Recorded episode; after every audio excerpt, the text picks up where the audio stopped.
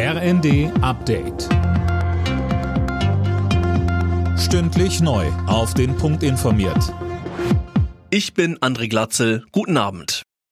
Die Corona-Regeln werden auch in Arztpraxen, Kliniken und Pflegeheimen weiter gelockert. Ab dem 1. März müssen Beschäftigte und Bewohner dort keine Maske mehr tragen.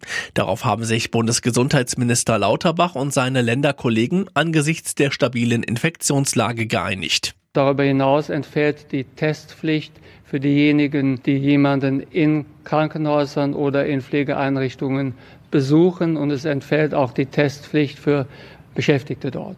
Das Einzige, was bleibt, ist die Maskenpflicht für Besucher in Pflegeeinrichtungen und in Krankenhäusern. Das Ende für Benziner und Dieselautos in der EU ist besiegelt. Das EU-Parlament hat jetzt endgültig für das Aus der Verbrennungsmotoren für Neuwagen ab 2035 gestimmt. Eileen Schallhorn, was heißt das denn jetzt für den Verbraucher? Naja, die Regelung gilt ja für Neuwagen. Gebrauchte Diesel und Benziner werden also auch nach 2035 auf unseren Straßen unterwegs sein dürfen.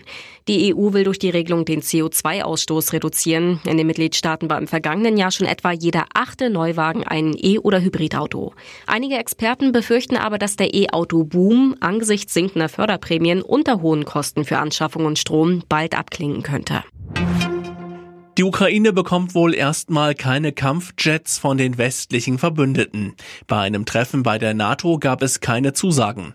US-Verteidigungsminister Austin wies außerdem Berichte zurück, die USA hätten Polen an der Lieferung von Kampfflugzeugen gehindert.